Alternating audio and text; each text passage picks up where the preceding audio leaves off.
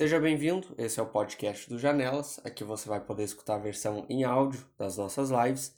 Lembrando que elas ocorrem semanalmente nas segundas-feiras às 7 horas e quinzenalmente nas quartas-feiras no mesmo horário. As lives são transmitidas tanto no canal do YouTube do FCH URGS quanto no canal do Facebook. E claro, você vai poder assistir elas gravadas depois no canal do YouTube do FCH e no canal do YouTube do Janelas. Os links vão estar todos aqui na descrição. Aviso os dados, agora eu deixo vocês com a live. Boa noite, gente. Eu sou a Catarina, para quem não me conhece, eu sou da graduação em Filosofia da URGS, obviamente, né? E na noite de hoje, a gente está trazendo o professor Jonatas Técio. É Técio? Técio. Uh, Técio, isso. Uh, para nos ensinar como aprender a desapegar e amar os tempos modernos. E com a participação da nossa querida prof. Priscila, uh, como debatedora, e depois da exposição e dos comentários dos profs, uh, vai ter espaço para perguntas nos comentários, então deixem aí as perguntas de vocês. E lembrando que o link da chamada para a lista de presença ele vai ser colocado durante a live, vai ser colocado várias vezes, então não se preocupem.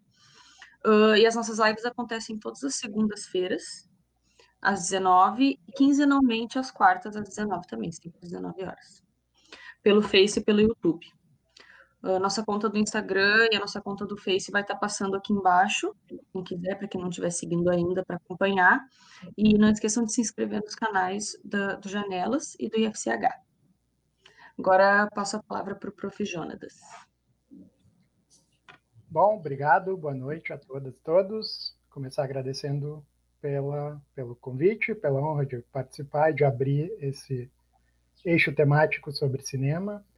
Uh, e agradecer particularmente hoje a professora Priscila, que topou debater, que também é uma das organizadoras do evento, e os alunos e alunas do nosso curso, em geral, aqui hoje representados pela Desirê, pelo Hortz, pela Catarina e pela Milcha. Muito obrigado. E eu acho que eu passo diretamente, vocês podem colocar meus slides. Eu vou então a apresentação e eu vou explicar o título da minha apresentação só no final, uh, o que, que desapegar significa exatamente e o que, que significa desapegar e amar os tempos modernos. Minha leitura do filme vai ser um pouco uma tentativa de explicar o que, que o Chaplin talvez queira dizer com tempos modernos, né? o que, que isso significa no filme e o que, que significa viver em tempos modernos. Começo então Uh, lembrando do contexto histórico no qual o filme foi lançado, ele foi lançado em 1936. E esse é um ano que, na história do cinema, tem algo interessante em relação a esse filme, que uh, ele foi lançado aproximadamente oito anos depois do que se costuma considerar o marco inicial do cinema falado, que começa com esse filme, O, o Cantor de Jazz, de 1928. Eu vou querer deixar no ar um pouco o, o porquê que isso é importante, por enquanto eu vou voltar a esse tema, mas eu quero notar desde o início, para quem viu ou reviu esse filme, que tem algo de peculiar na forma como o áudio é usado nesse filme. Ele é normalmente, eu li vários comentários, ouvi comentários também, podcasts, normalmente se diz que esse é o último filme da era do cinema mudo. Mas eu entendo por que ele, ele tem cara de cinema mudo, tem não só uh, a ausência de voz em grande parte do filme, mas a atuação, enfim. Mas ele não é totalmente mudo. Né? Tem alguns momentos cruciais em que a gente tem fala sincronizada. Então, quando a gente fala em cinema mudo, só para lembrar, isso, o, o cinema nunca foi exatamente silencioso. O cinema sempre teve uh, música acompanhando, música ao vivo em grande parte dos casos. Né? Mas quando a gente fala em cinema mudo, isso é a tecnologia de sincronizar áudio com a, com a, a, a o ou a personagem falando no filme, né? de ouvir pessoas falando, de ouvir voz sincronizada. Esse filme faz um uso bastante peculiar dessa tecnologia, ele é uma espécie de híbrido aqui, isso normalmente não é muito atentado e eu vou querer depois, ao final, sugerir uma razão pela qual. Eu quero que vocês pensem um pouco nisso. Né? Por que, que o Chaplin escolheu fazer um filme com esse formato oito, dez anos depois da tecnologia já estar disponível? Se, se há alguma razão que a gente pode pensar interna à própria história, ao que o filme está dizendo, para além de qualquer razão pragmática contingente que possa ter havido também. Uh, passando então para o filme propriamente dito, o filme começa com essa imagem de um relógio e uh, os créditos passam sob o pano de fundo desse relógio e o próprio nome do filme tem tempo no nome, né? tempos modernos. Então, a primeira coisa que eu quero chamar a atenção é que tempo nesse filme vai ser fundamental. O tempo e a nossa relação com o tempo. Uh, e uma forma, talvez, de introduzir o tema que eu quero explorar é dizendo que esse filme vai tratar de uma mudança que ocorreu na nossa forma de nos relacionarmos com o tempo. Sobretudo com o avanço da industrialização, mas começando antes disso, nós deixamos de regular o tempo dos nossos dias, em, que antes era regulado em sintonia com, com a natureza, com os ritmos da natureza, né? o nascer do sol, o pôr do sol, as estações. Uh, e isso mudava ao longo do ano, mudava de acordo com uh, o dia, se, se, se, fazia chuva, enfim. O, o, o, nosso dia, a forma de uh, organizarmos as nossas atividades dependia muito dessa sintonia com os ritmos naturais. Com a, Revolução Industrial, sobretudo, há uma radicalização de uma mudança que já vinha ocorrendo e nós passamos a regular todas as nossas atividades por pelo uso de algum tipo de mecanismo de medição do tempo. E o relógio vira um pouco, e me parece fundamental aqui para o Chaplin, que o relógio é, é, é, tido como uma espécie de imagem de uma relação mediada por máquinas com o tempo. Uh, então, esse, esse, é um ponto que eu vou, vou querer depois explorar de algumas formas. Então, tem, tem o relógio logo no início e a primeira sequência que a gente vê depois dos créditos é essa em que os trabalhadores entram na fábrica, o Carlitos bate ponto. Então, a, e, e, essa sequência que eu, que eu aludo aqui com, essa, com esse screenshot aqui, que é quando o Carlitos vai fazer um pequeno intervalo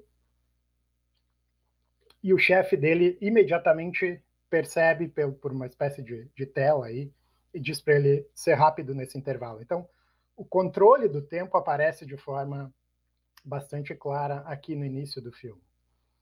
E, e, o controle do tempo, é claro, é muito importante em uma indústria, é muito importante no capitalismo, porque é a partir do controle do tempo dos, dos, dos empregados, da mão de obra, que o dono da fábrica vai obter lucro. E, e esse é um tema que certamente vocês todos já ouviram ser explorado no filme a partir de uma matriz marxista, né? uma leitura marxista. Eu peguei aqui duas passagens do, dos escritos uh, do jovem Marx que ilustram, assim, as, as passagens são, parece que são feitas para o filme ou vice-versa. Né? O filme parece estar justamente ilustrando essas ideias, uh, conceitos como alienação do trabalho, caso não tenham ouvido falar disso, basicamente a ideia de que também, a partir da Revolução Industrial, uh, nós deixamos. A gente pode pensar no, no, trabalho de um artífice antes da Revolução Industrial, alguém que é um carpinteiro, por exemplo. Essa pessoa se reconhece no seu trabalho, esse trabalho dá identidade da pessoa, ela é alguém que faz uh, essas, esses utensílios, objetos de madeira. Uh, com a industrialização, nós passamos a fazer pequenas, eh, ser parte dessa grande máquina, fazer uma pequena parte de um produto maior, e já não nos reconhecemos no trabalho. O trabalho passa a ser externo, essa ideia da alienação.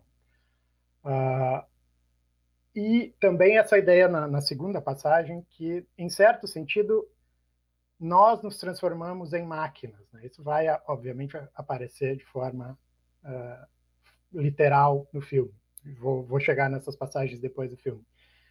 E a ideia de mais-valia também é essa ideia de que uh, o, o lucro do empregador, do capitalista, vai depender da exploração do tempo do trabalhador. Né? Se eu puder fazer o trabalhador trabalhar por mais tempo ou trabalhar pelo mesmo tempo e produzir mais nesse tempo de forma mais eficiente, ou pagando menos pelo tempo do trabalhador, enfim, uma dessas formas, é isso que vai dar lucro, vai dar mais valia ao trabalhador. Então, Uh, a leitura padrão que se faz desse filme é que o filme seria uma espécie de talvez ilustração da, da posição marxista. Eu encontrei, inclusive, um, um, um, episódio de um podcast cujo título era algo do tipo O Manifesto Comunista de Chaplin. Uh, e eu, eu quero colocar, eu não quero exatamente dizer que essa leitura é errada propriamente, eu acho que o filme de fato ilustra esses conceitos e, e nessa medida pode legitimamente ser usado para ilustrá-los. Muitos alunos que eu conversei, que tiveram aula de ciências sociais, enfim, sociologia no ensino médio, comentaram que o filme foi usado nesse sentido, e eu acho que ele pode muito bem ser usado, mas normalmente, quando se faz isso, se dá muita atenção para o primeiro ato do filme, né, para aquela sequência famosa na fábrica, que eu vou falar também depois. Mas eu acho que essa leitura acaba deixando de fora outros elementos importantes do filme, então por isso que eu pedi, e, e na divulgação a gente pediu para vocês verem o filme todo antes dessa apresentação, espero que tenham feito, se não fizeram, espero que façam depois, porque tem muitos outros elementos do filme que não encaixam de forma tão direta nessa leitura marxista. E a leitura que eu vou propor, em certo sentido, ela é, eu acho, compatível em alguma medida com a leitura marxista, mas ela vai ser uma leitura que eu vou chamar de filosófica, que, que uh, usa como chave de leitura uma tese que sobre uma mudança que teria ocorrido com a nossa forma com a nossa visão de mundo, vou chamar assim, e um dos sintomas dessa mudança é, pode ser o capitalismo, podem ser essas relações diferentes do, do trabalhador com o produto do seu trabalho, alienação, etc. Isso são sintomas de uma mudança mais fundamental. Então, nessa medida, por isso que eu acho que essa leitura não é errada exatamente, mas acho que há um nível mais profundo que a gente pode pensar que está sendo tratado nesse filme uh, e que pode ser compatível com a, a leitura marxista em alguns momentos.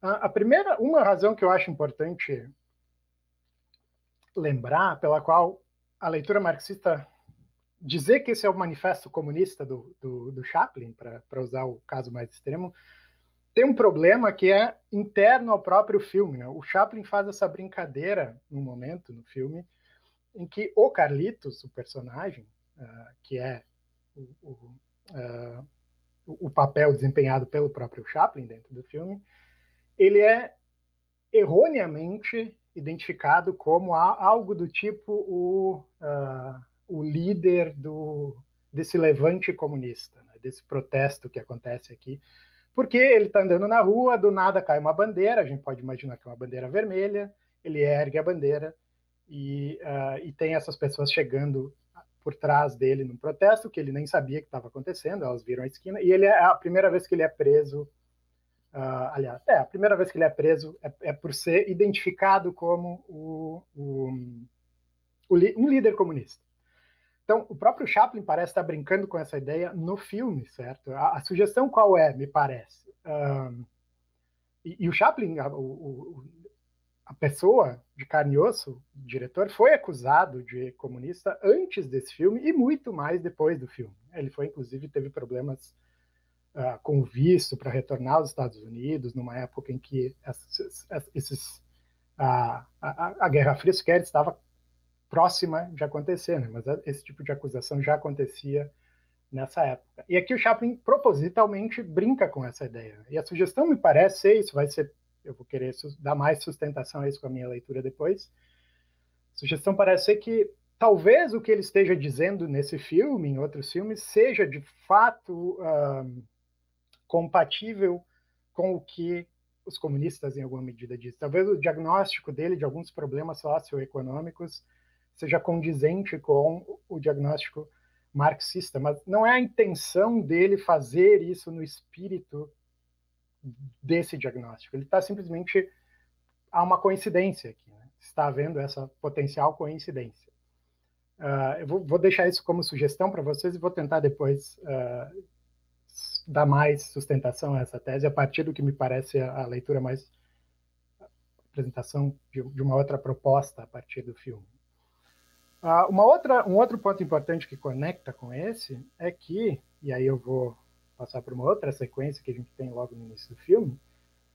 Ah, nessa sequência, nessa transição, a gente tem um primeiro exemplo de uma montagem uh, que o que acontece aqui é o, é o chamado efeito Kuleshov, é um efeito que foi estudado por esse pesquisador russo e depois teorizado pelo Eisenstein, etc., de que se a gente pegar duas sequências que não tem nada a ver, em princípio, uma com a outra, né? o conteúdo de uma e de outra são diferentes, uma é um rebanho de ovelhas e uma são os trabalhadores uh, saindo do trem para ir para a fábrica. Se a gente conectar essas sequências no, uh, no filme, inevitavelmente o espectador vai ser levado a projetar um certo significado aqui. E qual é o significado? Obviamente, a sugestão é que, em algum sentido, os trabalhadores são um rebanho, talvez, uh, talvez um rebanho indo para o matadouro, enfim, é, é algo nesse sentido. Né? Essa sugestão eu acho bastante clara para todos nós. O detalhe que eu quero chamar a atenção é que a gente tem uma ovelha negra nesse rebanho. Uh, e o Chaplin, o Carlitos, o personagem Carlitos, eu vou ficar alternando entre Chaplin e Carlitos aqui, mas o Carlitos dentro do filme é essa ovelha negra. Ele é alguém que não se encaixa em nenhuma das expectativas colocadas pela sociedade. E conectando isso com o que eu acabei de dizer sobre o Chaplin, talvez o erro de, de colocar o Chaplin no escaninho, por exemplo, de um comunista, seja análogo aqui. Talvez a gente tenha dificuldade de entender uma posição que é sui generis e a gente tem essa tendência a colocar num escaninho mais conhecido. Mas eu acho que no fundo, talvez o Chaplin, essa vai ser a sugestão mais uh, ousada aqui, talvez o Chaplin esteja apresentando uma posição nova, diferente, original uh, nesse filme, que, que tem algumas semelhanças com uh, com esse diagnóstico marxista. Um, passar então para o meu arcabouço filosófico para essa leitura, isso vai ser dado a partir de algumas ideias do Heidegger, que aparecem sobretudo em escritos mais tardios do Heidegger, começando na década de 30, uh, especialmente a era da técnica, uh, a, a, questão da técnica, a era das visões de mundo, uh, e um, um discurso sobre o pensamento, depois eu posso passar as referências. São obras que começam a ser escritas e que, coincidentemente ou não, no, no, mais ou menos no mesmo período que o Chaplin está fazendo esse filme. Uh, e uma ideia em particular que eu quero extrair da obra do Heidegger é essa ideia de uma história do ser. É isso que eu vou sugerir que é uma a partir dessa ideia de que nós nós aqui vale a pena eu fazer uma ressalva. O, o Heidegger basicamente está falando sobre a história da civilização ocidental, né? da, da, da, Europa ocidental, basicamente, no início, ah, que depois se espalhou para o, entre aspas, novo mundo. Né? Então, ah, é, eu, eu, vou estar tá também implicitamente fazendo essa restrição aqui. Né? Mas nessa tradição, o, o, que o Heidegger começa a se dar conta é que a nossa forma, o que eu vou chamar aqui, isso não é heideggeriano uh, estrito senso, mas eu acho que didaticamente pode ser útil usar essa noção, eu vou chamar de diferentes imagens de mundo a, aparecem ao longo da história da nossa cultura. São diferentes formas, sendo um pouco mais fiel ao Heidegger, diferentes formas de nos relacionarmos com o ser, diferentes formas de desvelar o ser, desvelar aquilo que existe, de talvez interpretar aquilo que existe. Uh, e a ideia do Heidegger é, a partir de uma apresentação histórica dessas diferentes formas, que possamos entender melhor a nossa atual, contemporânea forma de nos relacionarmos com o ser.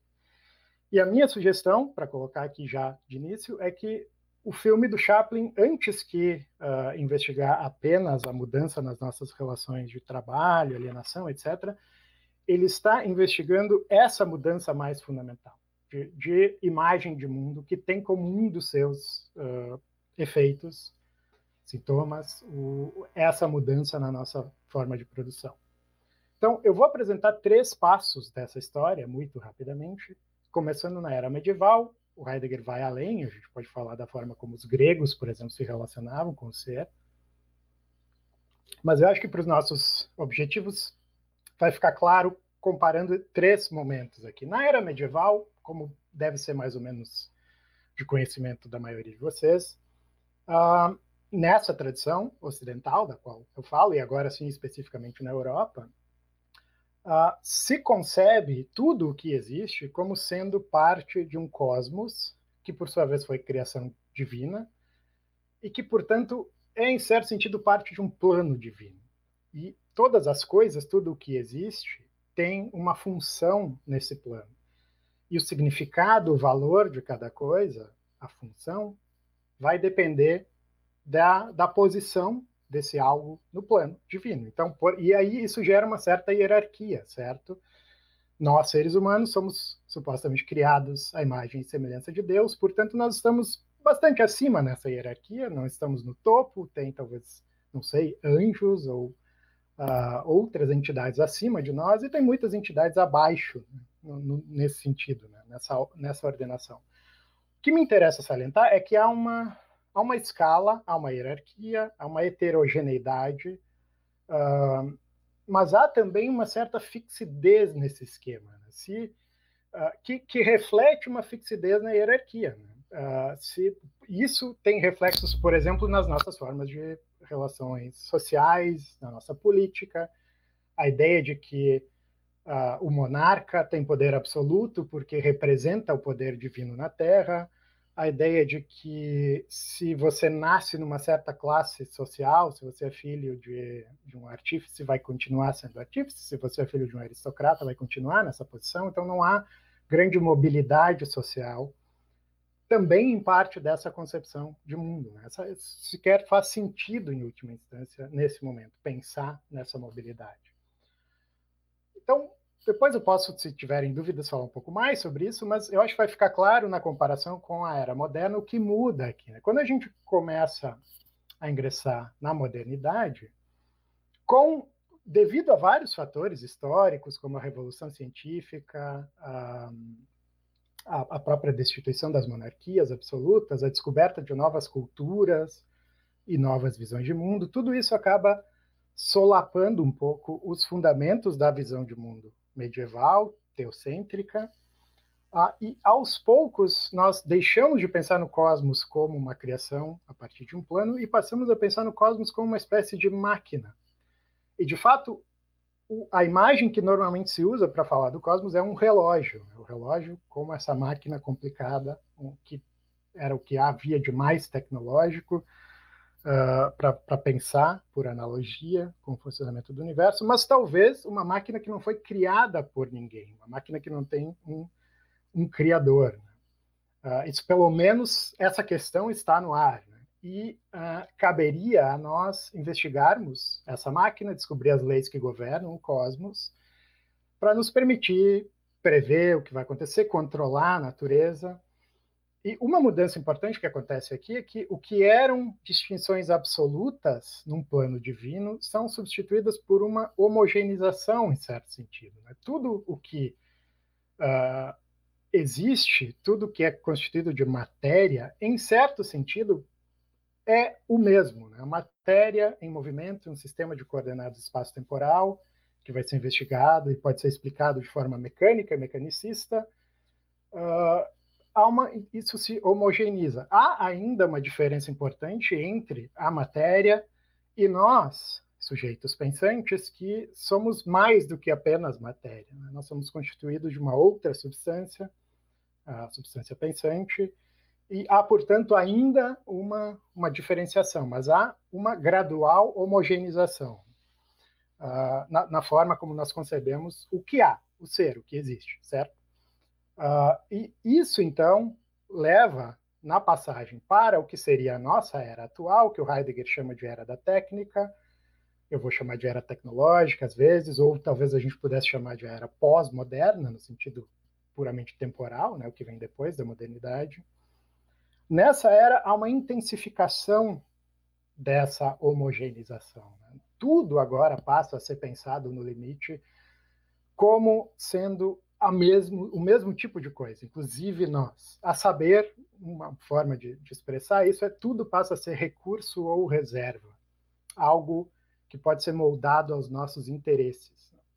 E, então, o, o, Heidegger dá um exemplo que talvez esclareça isso, né? a diferença entre um uso do rio Reno no período moderno para, por exemplo, colocar um moinho no rio, o moinho faz uso da, da, da matéria, dessas forças em movimento, para produzir um certo tipo de, de efeito, mas uh, o rio continua uh, sendo o rio, né? o moinho é acoplado ao rio. Uh, na era na era da técnica por, por contraposição, quando a gente pensa numa grande represa, em certo sentido, o rio ele mesmo agora é tomado como recurso. E mais do que isso, ele é recurso para algo, energia elétrica, por exemplo, que é extremamente flexível. É algo que pode ser disponibilizado para várias finalidades diferentes. Então, essa flexibilização completa de tudo que existe, inclusive nós mesmos, essa ideia de que ah, tudo deve ser otimizado para a máxima eficiência, seria uma radicalização de um movimento que vinha ocorrendo desde a modernidade. E nós, hoje, estamos, eu diria, numa transição de um período para o outro. E eu acho que o Chaplin está investigando essa transição também no filme. Uh, depois eu posso dar mais detalhes sobre essa, essa diferença. O que me importa salientar aqui é que eu vou pegar uma passagem de um comentador do, do Heidegger, o Hubert Dreyfus, que ele diz aqui é que o, que acontece quando tudo se transforma em recurso e adquire um valor puramente instrumental para satisfazer os nossos impulsos transitórios, é que, em certo sentido, tudo perde valor. Essa é a ameaça do niilismo, certo? Uh, alguém pode ter um valor instrumental para um desejo imediato que eu tenho, e depois que esse desejo é satisfeito, a pessoa não tem mais aquele valor. Uh, então, o, o, valor passa a ser algo muito uh, de novo, flexível, maleável, transitório. Em certo sentido, isso significa que não há mais valor. O valor é algo evanescente. Isso significa que nós perdemos uma visão compartilhada do bem, da maneira correta de viver, do que é bom e mal. Isso explica, em grande medida, a nossa situação contemporânea. Por que, que nós temos tanta discordância em, em tudo que é assunto sobre valores, sobre quais são os valores mais fundamentais a serem assumidos, seja lá onde for, né, no âmbito político, social, econômico, etc. Uh, ah, mas o que me interessa aqui é a questão mais, que eu vou chamar, ontológica ou existencial. Né? Essa ameaça do niilismo, de, de uma perda de valores, seria uma consequência não necessariamente inevitável, mas um grande perigo da nossa entrada na era tecnológica. E colocando nesses termos, eu diria então que o filme do Chaplin está tratando disso, da ameaça do niilismo. Esse é o tema central, mais profundo, uh, subjacente ao filme. Essa, pelo menos, vai ser a sugestão que eu vou tentar uh, defender agora. Voltando ao intertítulo inicial do filme, então, isso é um exemplo de uma herança do cinema mudo, né? o uso de intertítulos, pra, que, que são essas legendas explicativas em alguns momentos. Uh, o primeiro intertítulo explica o nome do filme, né? o que, que significa Bom, do que, que esse filme vai tratar, podemos pensar? Né? Tempos modernos, uma história da indústria, da iniciativa individual, a humanidade numa cruzada em busca da felicidade.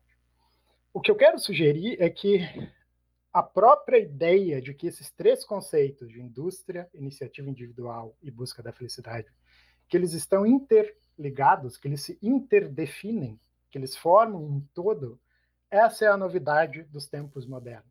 Isso, isso é o que caracteriza os tempos modernos. O que, que eu quero dizer com isso? Uh, há um sentido em que sempre houve indústria, indivíduos e interesses, iniciativas individuais, e as pessoas sempre buscaram felicidade. Então, em algum sentido, isso sempre existiu.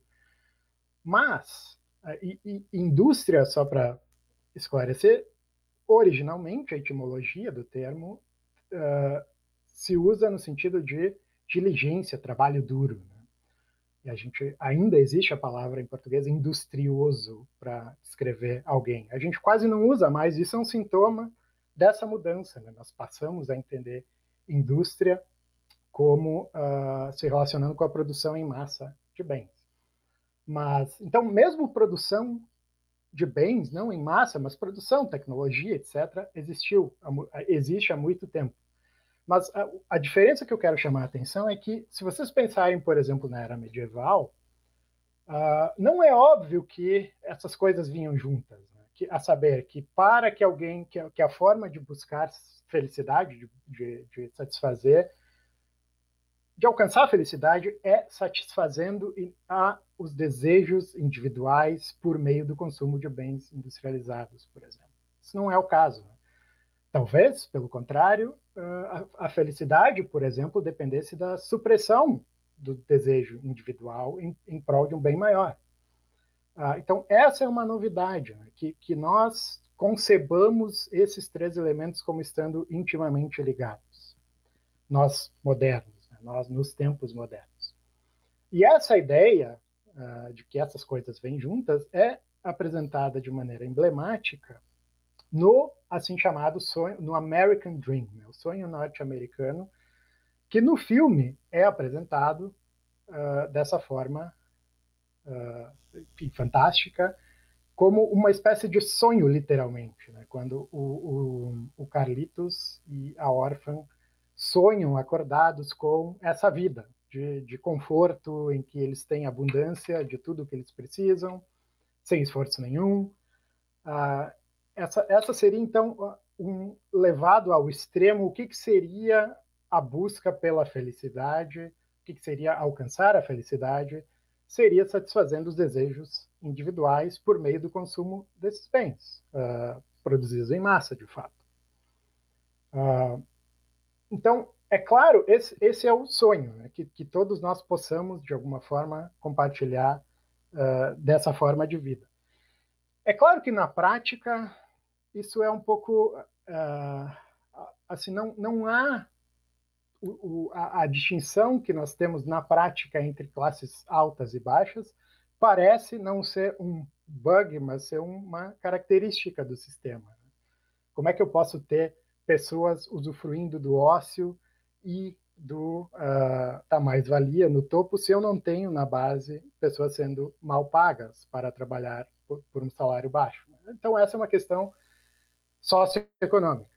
Uh, mas o que eu quero chamar a atenção, para mim é mais fundamental, e aí isso marca uma diferença importante de novo, com, eu vou usar o, o período medieval como, como contraste, em que fica mais claro, a própria possibilidade lógica, a própria ideia de que alguém na base da cadeia, da pirâmide, como o Carlitos nesse filme, alguém que não possui nada, possa sonhar com ir para o topo, que faça sentido que essa pessoa pode ir ao topo, que existe então essa mobilidade social.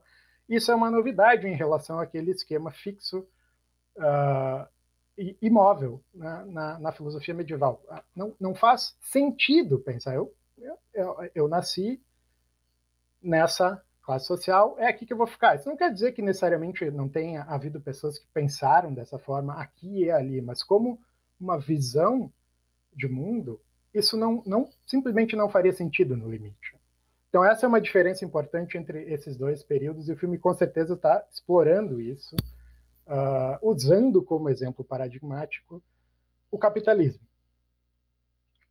Mas a minha sugestão é que, se eu estou correto e o diagnóstico vai mais fundo do que isso, o diagnóstico se aplicaria também a um eventual uh, sistema diferente do capitalista né? na medida em que esse sistema também uh, funcionasse dependendo dessa concepção de nós mesmos como recursos a sermos otimizados. E isso, pelo menos para as, uh, os exemplos historicamente reais que aconteceram de tentativa de implantar um regime comunista, à primeira vista, né, isso se aplica a esses casos também.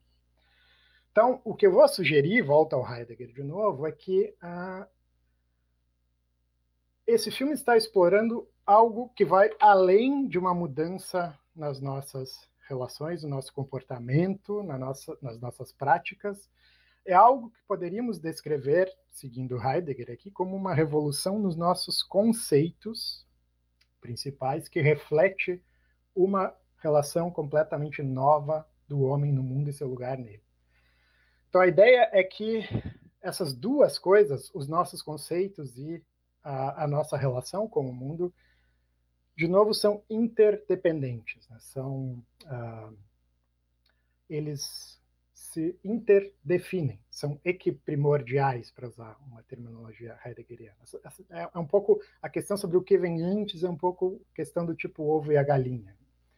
Mas me interessa aqui salientar, do ponto de vista filosófico, que há uma mudança na nossa forma de pensar o mundo, na nossa forma de, nos conceitos que nós empregamos. Isso que eu estou chamando de uma mudança na nossa visão de mundo, que, claro, reflete mudanças nas nossas relações sociais e, e, tudo isso. Mas é uma mudança bastante radical, que o Heidegger descreve aqui como uh, o mundo aparecendo como um objeto aberto aos ataques do pensamento calculativo, essa ideia de que nós fazemos cálculos de meios e fins para otimizar, tornar algo mais eficiente. E a, essa imagem que ele usa aqui, né, a natureza se torna um gigantesco posto de gasolina, uma fonte de energia para a indústria e tecnologia moderna. Então, levado ao limite, essa revolução nos nossos conceitos se conecta com essa mudança na nossa forma de vida. Então, há um, um holismo aqui entre pensamento e prática, entre visão de mundo e os nossos comportamentos, as possibilidades de, de, relação com a natureza e com outras pessoas. E isso eu acho o filme explora de maneira exemplar. Eu vou colocar uh, esses, esses, slides agora vão ter esse título Corpo, Mente e Mundo como uma sugestão de que esses três elementos vêm juntos, que mudanças que possam ocorrer com nossos corpos implicam mudanças na nossa mente, na nossa forma de pensar, na nossa forma de ver o mundo e que, por sua vez, portanto, vão implicar mudanças no mundo, no nosso mundo.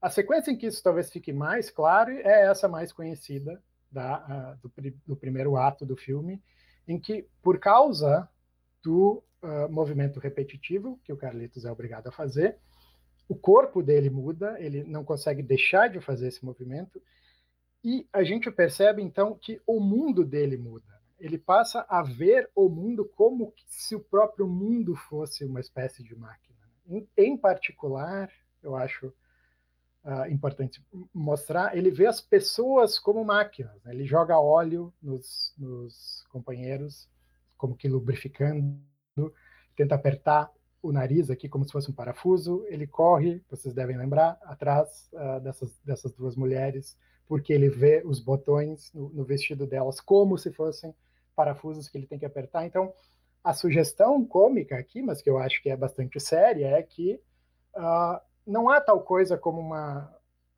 Essas coisas vêm juntas. Né? se, se, o nosso, se nossa ação, se os nossos corpos são submetidos a um tipo de movimento, a, a, a uma forma de uh, se comportarem, o nosso mundo vai mudar, nossa forma de ver o mundo, nosso pensamento e o nosso mundo, portanto, vão mudar. Então, isso é o que eu acho fica emblematizado na famosa imagem do Carlitos sendo engolido pela máquina e como que se transformando em uma engrenagem da máquina. Então, levado ao limite, é isso que acontece. O, o, o próprio Chaplin, o corpo e a mente do Chaplin mudam, do Carlitos, aliás, sempre vou cometer esse, deslize, uh, e ele passa a ver o mundo dessa forma, me mecanicamente. Uh, então, isso eu acho que é bastante claro, talvez seja bastante enfatizado, inclusive, em, em outras leituras. Mas agora que eu vou passar para partes do filme que eu acho que são menos, normalmente, pelo menos na minha experiência, se dá menos atenção. Eu acho que ocorre uma mudança análoga, paralela com a órfã. Uh, a gente vê ela no início do filme ah, como é que eu vou descrever isso? Ela tem um, uma forma de se comportar, talvez mais animalesca, mais espontânea, claro, devido às dificuldades sociais. Ela está precisando roubar comida para sobreviver aqui.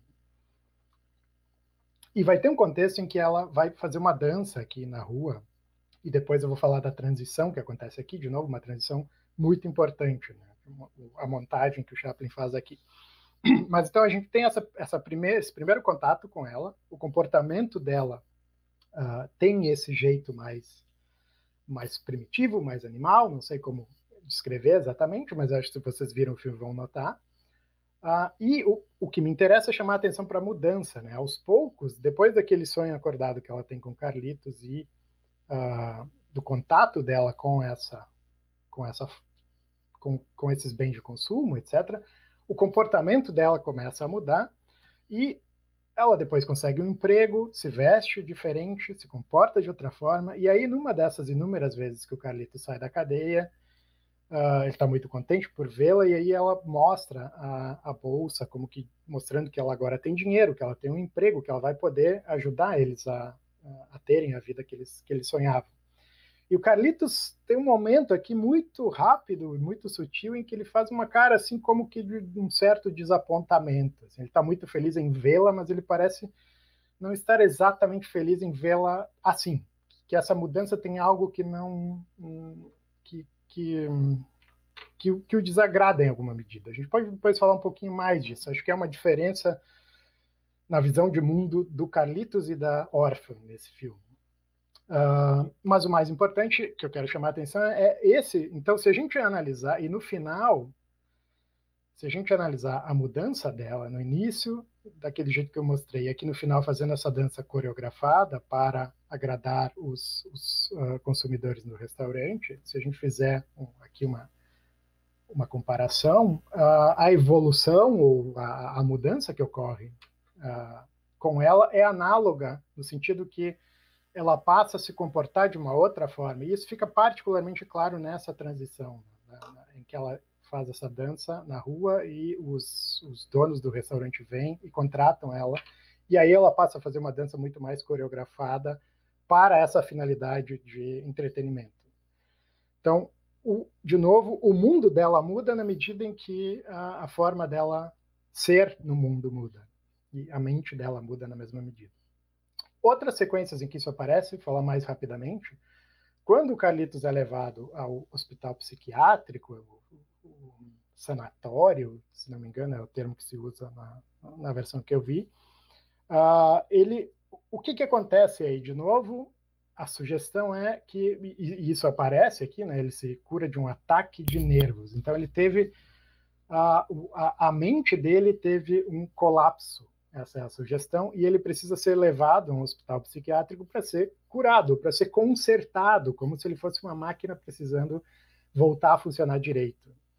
Uh, então, a ideia de que se nós não satisfazemos certas expectativas da nossa sociedade, nós precisamos ser consertados. Né? A ideia da, da, da, de uma certa normalização do nosso comportamento e, de novo, a gente tem uma montagem em que, logo depois, o, médico dá esse conselho, vá com calma e evite agitação, e a gente tem essas cenas frenéticas fora de ângulo uh, da cidade. Como que, mostrando a contradição aqui, a sugestão parece ser como é que alguém pode ter uma mente sã num mundo completamente insano.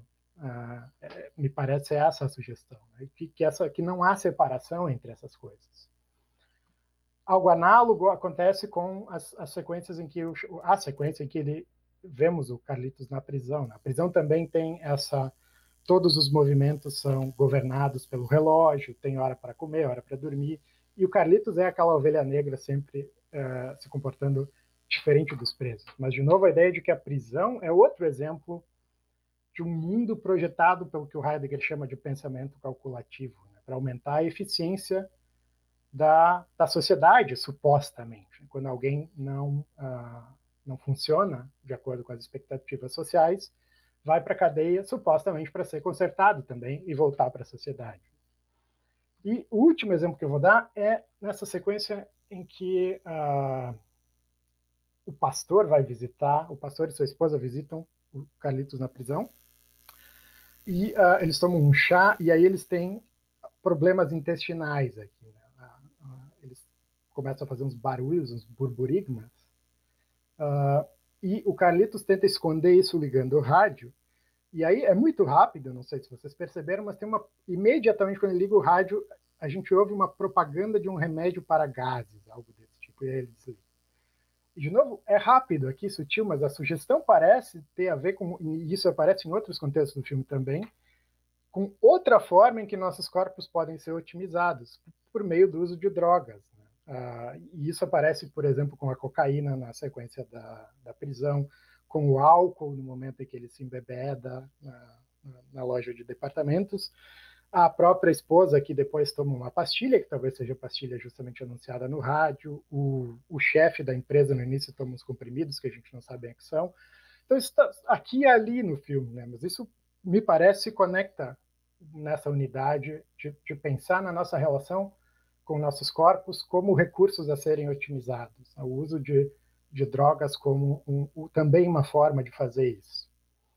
Estou me aproximando do final, então eu, o que eu quero sugerir é que se o relógio pode ser pensado como um emblema da modernidade, dos tempos modernos, e se nós estamos numa transição dos tempos modernos para tempos tecnológicos, talvez smartwatch possa ser o nosso emblema dos tempos pós-modernos, dos tempos tecnológicos. No seguinte sentido, aqui eu pego uma passagem do Julian Baggini, vocês podem depois procurar esse texto na internet, ah, em que ele está falando sobre os relógios espertos, os smartwatches, e diz que ferramentas como esses relógios incentivam um tipo de auto-instrumentalização no qual nos tratamos como máquinas que devem trabalhar com a máxima eficiência. Então, de novo, independente de vocês terem ou não um smartwatch, virem a ter, nós, em grande medida, medida já estamos fazendo isso. Né? O smartwatch é só um, um emblema disso. Né? Quando nós por exemplo, começamos a medir calorias ingeridas e calorias gastas, quantos passos a gente deu, certos índices no nosso sangue, e, e, tenta melhorar esses índices, em certo sentido, nós estamos justamente nos instrumentalizando, estamos nos tratando como recursos.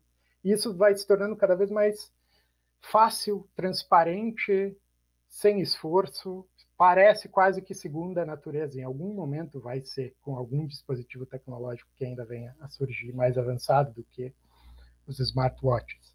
Então acho que nós estamos transitando para esse, essa para o limite em que nós vamos nos tratar cada vez mais como recursos a serem otimizados. Acho que o filme está tra tratando disso. A pergunta final que eu quero fazer é qual é a alternativa que o filme oferece, se é que ele oferece alguma, uh, e se o filme não oferece, qual é a alternativa? O que, o que podemos uh, fazer em relação a esse problema? Né? Se eu pudesse, eu gostaria de fato de perguntar para vocês agora e esperar a resposta de vocês. Né? Mas pensem por alguns segundos o que, que vocês acham que é a alternativa que o Chaplin oferece no filme a essa a esse problema, uh, a isso que eu estou chamando de ameaça do niilismo, de nos transformarmos em recursos de autoinstrumentalização. Depois vou querer saber se vocês têm hipóteses diferentes da minha. O, a, o candidato natural, que talvez vá surgir na mente de vocês, é, no, é o final. Né? No final, o filme famosamente termina com essa, uh, essa, essa, nota otimista aqui, né? Aguente firme, não desista, vamos, vamos nos virar. E eles caminham na direção de um novo dia. Né? um novo dia nascendo. Então tem, tem uma nota de esperança aqui. Mas a pergunta que eu quero fazer é forçar um pouquinho, colocar pressão aqui. Que razão o Chaplin nos deu no filme para sermos otimistas? Ele, ele nos deu alguma razão ou isso é só um final feliz que é uma exigência do gênero, por assim dizer? Tem, tem algo mais a ser dito sobre por que, afinal de contas, deveríamos ser otimistas? E aí é que eu vou fazer minha última uh, sugestão comparando com Heidegger, um outro texto, Discurso sobre o Pensamento, um pouco mais, uh, um pouco mais tardio, 55, se não me engano, uh, o Heidegger apresenta essa concepção que ele chama de um comportamento em relação à tecnologia que expressa um sim e ao mesmo tempo um não, uma certa serenidade, o termo em alemão é Gelassenheit, que eu vou aqui eu acho que serenidade não apanha o que eu quero em português. Eu não estou dizendo que eu estou traduzindo Heidegger uh, melhor do que os tradutores. Eu estou simplesmente dizendo que um termo que para mim interessa e que apanha um pouco do espírito disso é esse termo desapego, finalmente, que, que aparece no título. Uh, e, e, o que eu estou chamando de desapego, o que o Heidegger me parece descreve aqui como essa relação mais livre que expressa ao mesmo tempo um sim e um não. O que, que é isso? Bom, primeiro, o que, que não é? não é, me parece, não é para o Heidegger e não, enfim, não, não é correto pensar que a gente pode se livrar do problema simplesmente rejeitando a tecnologia. indo morar, indo para as montanhas ou para a Floresta Negra, na nossa cabana, sem usar internet, computadores, etc. Acho que não é essa a solução. E acho que o Heidegger jamais pensou que essa seria a solução. Uh, não obstante a, a, o que ele próprio, a gente sabe da, da, história, um pouco da biografia dele, ele mesmo morou numa cabana, cabana na Floresta Negra, com pouca tecnologia, etc. Mas eu, eu não acho que ele. Não, não me parece, a partir da leitura dos textos dele, que haja uma sugestão de que a gente possa simplesmente voltar para uma espécie de inocência perdida. Então, não é isso. O que, que pode ser, então? A gente aceita a tecnologia, e notem, tecnologia, o Heidegger salienta isso várias vezes na era da técnica. Tecnologia, no sentido que nos interessa aqui, não é só o conjunto dos dispositivos tecnológicos. Né? É essa nossa visão de mundo. A gente deveria tomar uma atitude mais livre em relação a essa visão de mundo, na medida em que nós nos damos conta de que ela é uma visão de mundo. Mas ela não é como que obrigatória. Ela não é. Uh, nós não precisamos adotar essa perspectiva o tempo todo. Se nós nos damos conta desse espaço, dessa brecha, uh, para outras possibilidades, e, e, ficamos atentos a isso o tempo todo, isso seria uh, um uso da tecnologia mais livre, porque não deixa que a tecnologia nos use, em certo sentido. Uh, e isso é o que eu estou chamando de desapego. Uh, eu posso dar outros exemplos depois de como eu penso isso na prática, mas a minha sugestão é que o filme é o filme do Chaplin que vimos é um exemplo de desapego, o próprio filme. E, em certo sentido, o, o final aqui, o famoso, a sequência final em que, pela primeira vez na história, o Carlitos fala, a gente ouve voz saindo sincronizada, o áudio sincronizado da boca dele. Uh, é um momento em que ele improvisa, certo? É, ele, ele tinha um certo script, ele tinha uma colinha nos, nos, punhos, ele perde essa cola. Podemos pensar que isso, isso não foi proposital, mas ele está se livrando de algo e ele improvisa. Ele, ele uh, é capaz de, no contexto em que se espera que ele produza algo que satisfaça o desejo de entretenimento do público a partir de um, um, um script, de, um, de algo pré-arranjado, ele transforma isso no, de, usando da sua criatividade em arte propriamente, né, em algo mais uh, mais livre. Ele, ele canta uma canção que a gente às vezes se descreve como nonsense song porque ela não usa nenhuma língua conhecida. Né? Ela é uma mistura de várias línguas.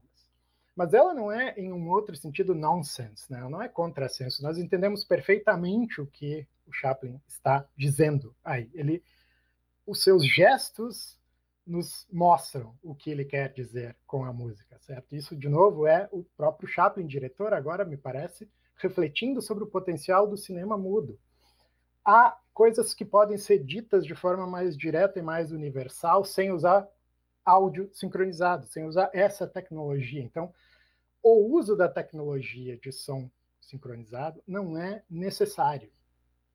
Essa parece a mensagem do, do Chaplin com esse filme, ao fazer esse filme. E o Carlitos, em alguma medida, parece estar dentro do filme fazendo algo análogo com essa dança, com esse uso da arte. Uh, então, aqui que é importante lembrar vocês que todos os agora eu vou chamar atenção finalmente a isso, né? Os únicos momentos em que há som sincronizado saindo da boca de alguém ao longo do filme, exceto nesse momento final, é por intermédio de dispositivos tecnológicos. É o chefe falando pela, pela tela, é o anúncio daquela máquina de alimentação feito no toca-disco, é o anúncio no rádio, uh, tem algum outro exemplo que agora me foge, mas sempre há inter, intermediação pela tecnologia. Então, o Chaplin parece que está tá dizendo alguma coisa, certo? Que, uh, ok, uh, o som sincronizado, essa tecnologia, eu, eu posso usar, eu sei usar se eu preciso, mas eu, não é apenas o fato de que a tecnologia existe que me obriga a usar essa forma de me expressar. Assim como o Carlitos uh, continua fazendo a arte que ele sempre fez dentro do filme. O Chaplin fez um filme que é um híbrido que emprega um pouco essa tecnologia, mas apenas na medida do necessário para os seus próprios propósitos. Então, acho que a mensagem do Chaplin é, nesse sentido, análoga à do, do Heidegger, como eu li naquele início. E aí eu finalmente termino por aqui para ouvir as questões de vocês. E já agradeço por terem me ouvido por, por tanto tempo.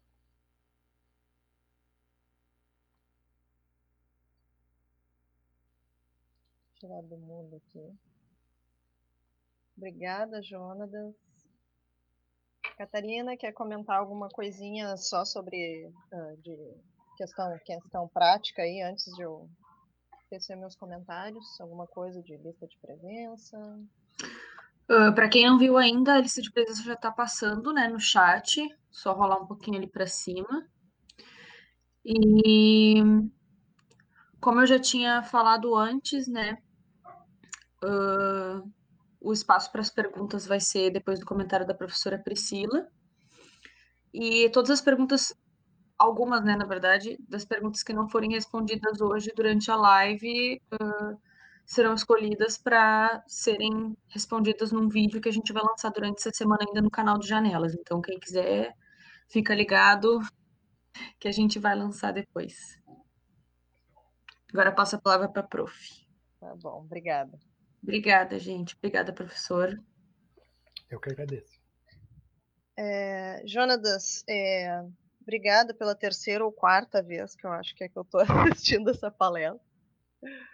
É, é muito interessante uh, re, uh, te reouvir né, e rever esses slides e ter revisto o filme uh, e ficar pensando na potência de alguns filmes, né? Assim como a gente tem a, a potência de alguns textos que são tornados clássicos em filosofia, eu acho que tem filmes que também. Eu, eu, entendo muito pouco de filme, certo? Eu não sou uma cinéfila, é, gosto de algumas coisas é, e me apaixono por algumas coisas e fico meio é, meio fixada assim e meio obcecada e obsessiva assim em ver uma determinada coisa assim.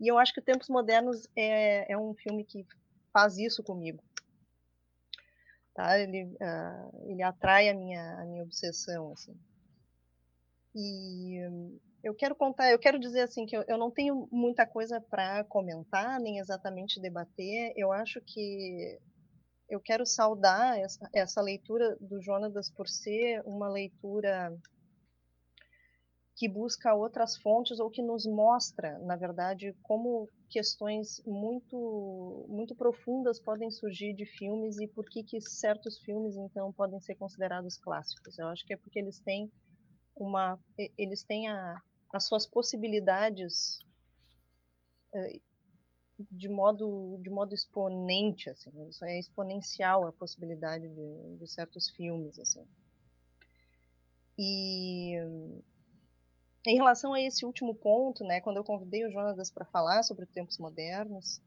é, eu disse para ele assim de repente a gente vai ter um, um desafio com a conclusão do teu da tua leitura, né, que é o Keep Calm and Desapega, justamente nesse momento agora, né? É um momento em que a gente está cada vez mais dependente e precisando usar da tecnologia, né? E das tecnologias e como uh, fazer com que tá todo mundo dizendo, né? Nossa, é abrir a geladeira e sai uma, um link para uma live, né?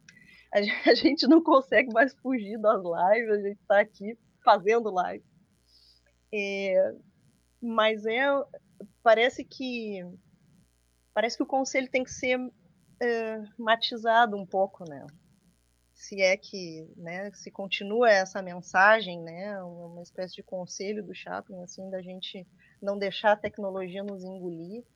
Bom, talvez, é, de fato, do ponto de vista psicológico, digamos assim, a gente tem que tentar não se deixar engolir. Mas é verdade que ela tomou conta da gente, né? E se não for isso, a gente não está nem aqui conversando, a gente não está nem podendo trocar essas coisas enfim, e está fazendo filosofia e está uh, dando aula. Daqui a pouco a gente vai ter que começar, né, a fazer isso. Então, eu acho que é um. Eu queria te ver comentando um pouquinho sobre isso, assim, é, sai um pouco do, do filme e depois eu passo para as perguntas. Assim, não... E eu quero dizer que eu me escolhi, tá? Eu me prontifiquei a falar, justamente porque eu não tinha muita coisa para falar. E eu queria uhum. deixar a palestra rolar por ela mesma e depois dar espaço para as pessoas um, comentarem, fazerem perguntas. Ah, ótimo. Uh, na verdade, a tua pergunta, acho que não vai fugir do filme. Uh, e, e, eu tinha pensado nesse assunto, eu pensei em vários assuntos que eu queria encaixar e não, não quis estender mais, então é a oportunidade perfeita para falar um pouco sobre isso. Eu estava conversando esses dias com o Paulo, que eu vi que está aí nos ouvindo, sobre como a pandemia desestruturou o nosso tempo, a nossa relação com o tempo. A nossa, que eu digo aqui, pelo menos nós, pessoas privilegiadas que podem trabalhar de casa, né? nós que podemos ficar em casa. Então, ah, quero concordar de saída contigo que não estaríamos fazendo isso aqui sem tecnologia. Então, obviamente, tem algo muito positivo também. Uh, mas tem os seus, o preço que isso cobra. Né? E o que a pandemia fez me parece, em vários outros contextos, foi. Uh, isso, isso, nem é uma tese minha, enfim, mas eu, que, eu, que eu tenho ouvido as pessoas comentarem, ela uh, acelerou certas mudanças que já vinham acontecendo em vários âmbitos.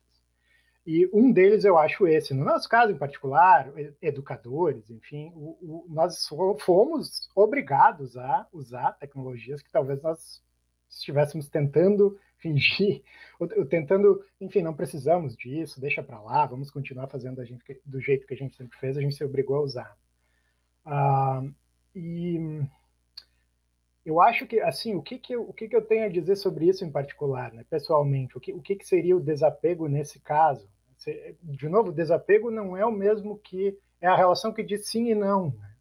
Não diz só não. Não é.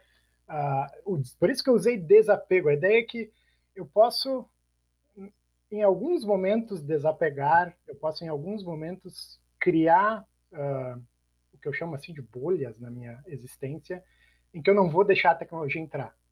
Eu acho que a gente tem que tentar fazer isso de alguma forma, porque se a gente não faz, o que a pandemia fez, está fazendo, é justamente uma aceleração nessa uh, nesse borramento de uh, âmbitos. Né? O, onde é o lugar que a gente trabalha, qual é o momento que a gente trabalha, o que, que é ficar em casa, uh, o que, que é o lar por oposição. Eu, eu ouvi alguém, eu acho que foi o professor João Carlos Brum Torres numa live, não sei, eu não queria dar o crédito a quem disse isso, não fui eu, mas achei genial, que a ideia, quando a gente fala em home office, né, o, o, o escritório de casa, não é mais nem home nem mais office. Né? Não é, o, o, nosso lar deixa de ser lar e o escritório não funciona dessa. Então há uma bagunça, uma, uma uh, que, que, a gente tem que aprender a lidar. Né? E se a gente simplesmente não pensar nisso e, e simplesmente aceitar passivamente, eu acho que isso vai ter consequências horríveis nas nossas vidas. Né? Ficar disponível, isso já vinha acontecendo, a pandemia só radicalizou, mas ficar disponível o tempo todo no celular,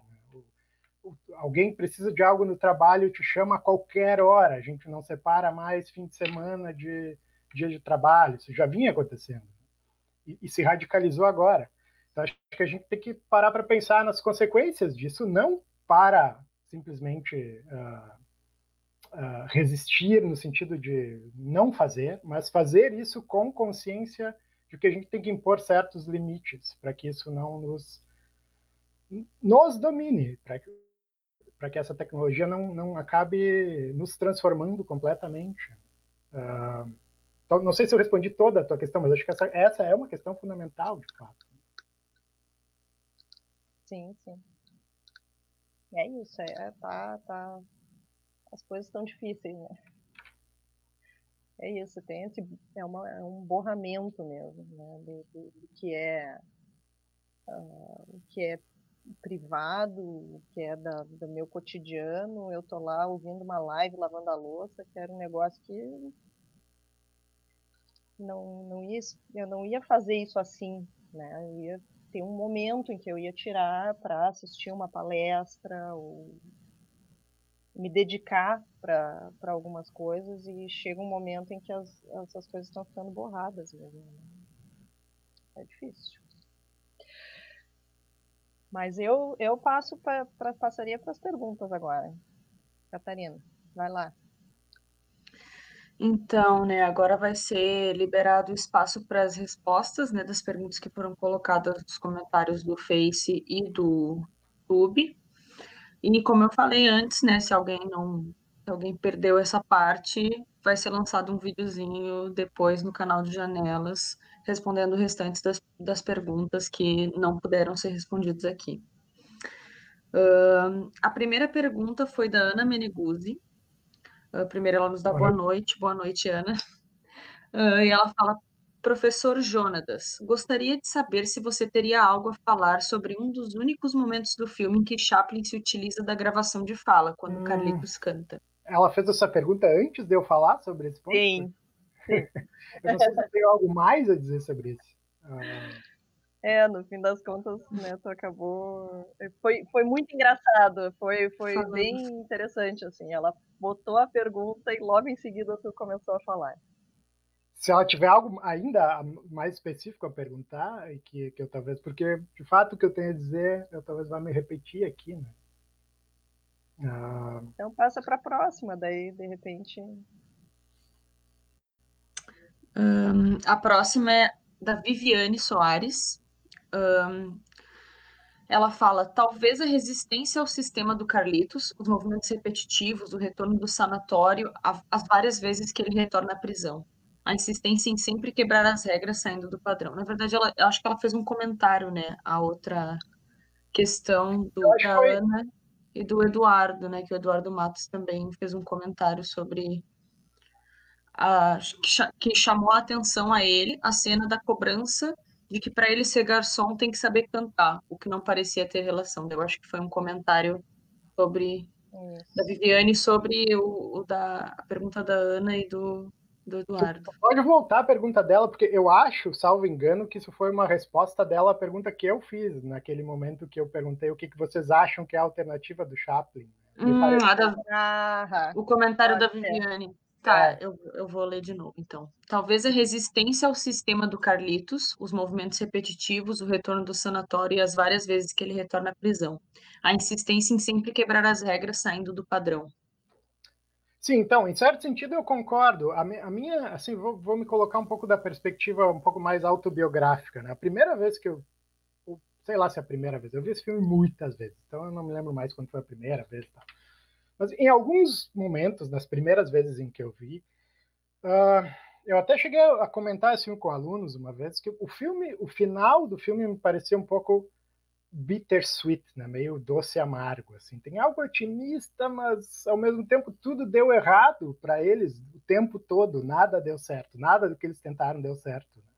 Então, por isso que eu coloquei aqui a questão assim, o que, que exatamente justifica a, a atitude otimista? O, o, Chaplin, concordando aqui, o Carlitos, né, o personagem, concordando com a Viviane, fez isso ao longo do filme todo, né? Resistiu. Resistir é, digamos, é a mensagem. Vamos resistir, mas uh, eu, eu, queria tentar aqui, tentar ir um pouco além, assim, o que que significa exatamente resistir, né? Uh, é simplesmente não fazer nada, é, é, não tentar fazer parte do sistema. Por isso que eu brinquei, assim, como se no final eles estivessem indo para as montanhas. Quer dizer, então, que a gente tem que sair da tecnologia, da cidade, do sistema e, e sei lá, criar uma comunidade hippie nas montanhas. uh, eu, eu, pessoalmente, não, eu acho, pessoalmente, que não, independente do filme, não acho que seja possível uh, de se fazer, mas porque o filme ele mesmo, então, ah, isso me permite para uma outra um outro aspecto da questão da Priscila, né? O próprio cinema é uma arte essencialmente tecnológica, né? depende essencialmente da tecnologia. Todas as artes dependem em alguma medida, mas nenhuma depende tanto quanto o cinema. Então, obviamente há um sentido em que ah, essa, essa relação, mesmo do artista com a tecnologia, se o artista é um cineasta, precisa ser de aceitação da tecnologia em alguma medida. Né? Então, o filme, ao se apresentar como uma espécie de híbrido e se apresentar ele mesmo como uma espécie de mensagem do Chaplin para o mundo, dizendo: olha, ok, temos essa nova tecnologia, mas nós estamos perdendo algumas coisas com essa tecnologia de, de áudio sincronizado. E, de fato, na história do cinema, isso implicou várias limitações no cinema. Os, os, filmes precisaram ficar mais estáticos, porque o som precisava ser gravado na hora. Vários problemas. O cinema demorou para se libertar um pouco e poder usar a tecnologia do, do áudio sincronizado de forma mais livre. Mas se perdeu algo, né? uma, uma sequência simples que não funcionaria, no, eu acho, no cinema não mudo, é a sequência inicial da fábrica. Né? O, a gente aceita sem problema nenhum que faz sentido que ele esteja apertando parafusos de para apertar parafusos de um, sabe, tudo, tudo são parafusos. Para que, que serve aqueles parafusos? A gente não tem nenhuma explicação para isso. E não precisa porque, enfim, a trilha sonora, a forma como o filme funciona ali, simplesmente a gente aceita aquilo de, de partida. Se a gente tem um filme falado, em que a gente, as pessoas falam sobre o que estão fazendo, explicam, etc., seria muito mais difícil aceitar essa premissa, por exemplo. Então, tem coisas que não dá mais para fazer uh, no cinema falado, ou, ou, que eu preciso pensar em uma nova forma de fazer. Uh, então, eu acho que a resistência. Ah, sim, eu concordo que o filme oferece essa mensagem de resistência. A pergunta era um pouco mas como exatamente resistir? O que, o que exatamente nós devemos fazer em relação à tecnologia? Abandonar completamente? Acho que não. Talvez usar essa, essa relação mais, mais livre. Né? Então, só, eu só estou repetindo um pouco o que eu falei, mas eu acho que talvez tentando deixar um pouquinho mais claro esse ponto. Né? Só comentar que o, o, a música né, que fica no fundo e também tem isso, né? O Chaplin é tudo aí. Ele é o roteirista, ele é o diretor, ele é o. Ele compôs as músicas, ele canta a música, mas o nome da música é Smile, né? A musiquinha que fica no fundo. Sim, sim, mais sim. lentinha. É, conecta com o final, né? Posso ler a próxima? Pode passar. Uh, a próxima pergunta é da Luísa Gimeno, nossa colega Lu, está com a gente também no, aqui no projeto Janelas. Uh, o tema do filme em si é pessimista desde o início, pois crítico. A simbologia do pôr do sol era para ser otimista, mas é um conformismo desapegado ou um desapego conformista? Então, primeiro, é, esse é o ponto justamente, né? O pôr do sol é claramente uma, o pôr do sol e tudo que, aliás, é o nascer do sol ali Uh, ela colocou. Ela colocou pôr do sol, mas eu entendo que é o nascer do sol. Tem, tem um, um, intertítulo que diz no dia, na manhã seguinte, alguma coisa assim. Então, é um novo dia nascendo. É ainda mais otimista do que o pôr do sol. Um novo dia nasce, eles estão indo num caminho, estão avançando. É, é completamente positivo. Então, das duas, do, uma, né? ou isso é tipo uma, um, um não exatamente Deus ex machina, mas enfim, é alguma coisa que aparece, é um final feliz que precisava ter e, e aparece como um, algo que, que não se conecta com a história. E aí a gente tem um filme que é todo pessimista e no final tem essa mensagem otimista, e aí a gente tem um filme que é, enfim, contraditório, talvez. Uh, ou a gente faz um esforço para tentar compatibilizar as coisas, né? E o meu esforço foi na direção de, de pensar que a, a, sugestão do filme não é que só vai dar certo quando finalmente eles conseguirem o, o, emprego em que eles vão fazer exatamente o que se espera que eles façam. Né? Mas a ideia é que eles possam fazer algo sendo ao mesmo tempo mais livres no contexto que se espera deles, como aconteceu brevemente no momento em que o Carlitos cantou aquela canção. Acho que aquilo foi um exemplo. Né? Ele fez algo que não era esperado, fez algo que, tudo bem, tem como função ali naquele contexto entreter. Então, nesse sentido, é um uso instrumental para o restaurante. Contrataram ele para fazer aquilo, mas ele, ao mesmo tempo, está dando uh, vazão à criatividade artística dele ali. Né? Então, tem um, tem um uso mais livre da, daquele momento Uh, então, se é um conformismo desapegado, um desapego conformista, eu acho que ele não é conformista por essa razão, mas ele tampouco é. Uh, ele não é conformista e ele não é revolucionário, no sentido de vamos fazer a revolução e mudar isso de uma vez por todas, assim, seja lá qual for a revolução. Eu acho que ele é, eu diria, talvez, uh, não sei se eu posso chamar isso de realista exatamente, mas uh, é, eu diria realista, né? Ele, ele não é idealista, ele, ele, não apresenta uma solução fácil, uh, ele não é revolucionário, ele não propõe uma forma de mudar de uma vez por todas, ele propõe uma maneira de, dentro do sistema, fazer pequenas mudanças que talvez possam gerar uma relação mais livre. Então, acho que ele não é exatamente conformista, ele fica no, no meio aqui dessas duas posições, me parece. Muito bem. posso ler a próxima pergunta? Por mim, sim. João Felipe perguntou: Professor, se o sujeito moderno se relaciona com um objeto de maneira que ele se reifica, a relação de um sujeito com outro sujeito seria uma relação entre objetos? Uh, sim, eu acho, mas aí eu quero distinguir. Isso é a visão propriamente moderna. Se a gente pensar naquela distinção entre moderno e pós-moderno, tem uma diferença importante. Mas se eu me, se eu me trato como um, se eu me instrumentalizo, né? se, eu, se eu me trato como um meio, eu acabo tratando os outros como meios também. E a gente vê isso muito no filme, né? o, mas particularmente o uso que o patrão faz dos empregados. Enfim, ele diz: olha, faz correr mais a, a, fábrica, aumenta a velocidade porque a gente precisa produzir mais. E as pessoas são basicamente uh, automatizadas, né? mecanicizadas, tratadas como robôs. Né? uh, como outros, outras engrenagens na máquina. Então, eu acho que sim, é, é o, o, ponto importante aqui é que isso é sempre uma bimplicação. Né? Se eu, e, e vice-versa também, se eu começo a tratar os outros como objetos o tempo todo, eu vou acabar também me desumanizando, me parece. A, a relação vai nas duas direções. Mas, eu só quero acrescentar isso, quando a gente passa para a pós-modernidade, há um sentido, se o Heidegger está correto, que a própria distinção entre sujeito e objeto está se perdendo em alguma medida. O, objeto só é objeto em relação ao sujeito.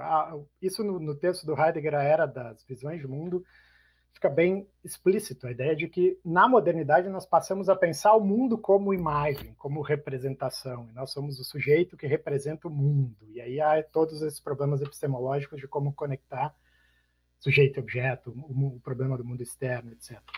Nessa pós-modernidade, no limite, eu disse, nós estamos numa transição. Nós ainda, às vezes, adotamos a perspectiva de sujeito moderno e, às vezes, adotamos, eu acho, essa posição mais técnica. Nós sequer somos sujeitos por oposição a objetos. Nós somos recursos também, né? assim como todo o resto. Há, uma, há um nivelamento e uma homogeneização ainda mais radical, uh, que, que, que vale para nós e vale para os outros também. Então, acho que, enfim, acho que era isso. A Priscila perguntou: No filme, parece que Chaplin se mantém otimista, pois acredita que a vida simples provê do necessário que ele precisa para viver. Ao que parece, ele sempre viveu assim. Na verdade, é um comentário, né? Não é uma pergunta. É, só sobre isso, fica claro. Aí talvez eu possa falar algo mais sobre um ponto que eu deixei de lado, né? A diferença entre ele e a órfã a órfã tem muito forte o sonho, o American Dream. Ela quer muito fazer parte daquele mundo. O Carlitos não tanto. O que ele quer, na verdade, é ter uma vida com ela, seja lá qual for a vida que eles vão ter juntos. Para ele tá bem. Nem que ele precise trabalhar para. Nem que, né? Exatamente. Nem que eu precise trabalhar. Mas para ele tá bem, assim, aquela casinha de de, de madeira que eles acham no meio do nada. Ah, né? Aquele faz de conta de casinha estava ótimo para ele, contanto que tenha algo para comer, ele estaria satisfeito. Eu acho que a, aí está um pouco essa diferença entre eles dois, né? mas ele é, sim, com certeza otimista o tempo todo. A gente nunca vê ele desanimar. Ela desanima um pouquinho ali no final. Uh, e ele é, se contentaria com muito menos, na verdade. Eu acho que ele acaba assim, por causa do desejo de ter uma vida com ela, ele acaba, bom, ok, vamos lá, vou, vou, vou tentar trabalhar para fornecer, para ajudar uh, a, a tornar esse sonho realidade. Uh, a Luísa Gimeno perguntou de novo. Carlitos permanece um rebelde que não desiste dos seus sonhos e princípios. Isso lhe rende atrapalhadas, mas também sobrevivência num modo de vida opressivo? É, isso que eu estou tentando descrever de várias formas, talvez seja o que ela está querendo apanhar aqui, né? Há uma certa rebeldia, há uma certa espontaneidade, há uma certa liberdade dele ali no final. Ele, essa é a relação mais livre do que eu acho que o Heidegger está falando também. É, é, não, é, mas que não significa simplesmente acabar com o sistema ou, ou ficar fora do sistema. Uh, significa tentar buscar um, um, uma, um, uma dimensão para ser livre, autêntico, algo nesse sentido dentro do sistema, me parece. A rebeldia dele está mais. Por isso que ele, eu acho que é importante que ele tanto naquela cena ele é preso erradamente por ser identificado como o, o chefe do levante comunista. Então ele, ele parece estar dizendo: eu não quero fazer exatamente uma revolução. E tem um segundo momento em que ele, sem querer, joga uma pedra no, no guarda e também é preso.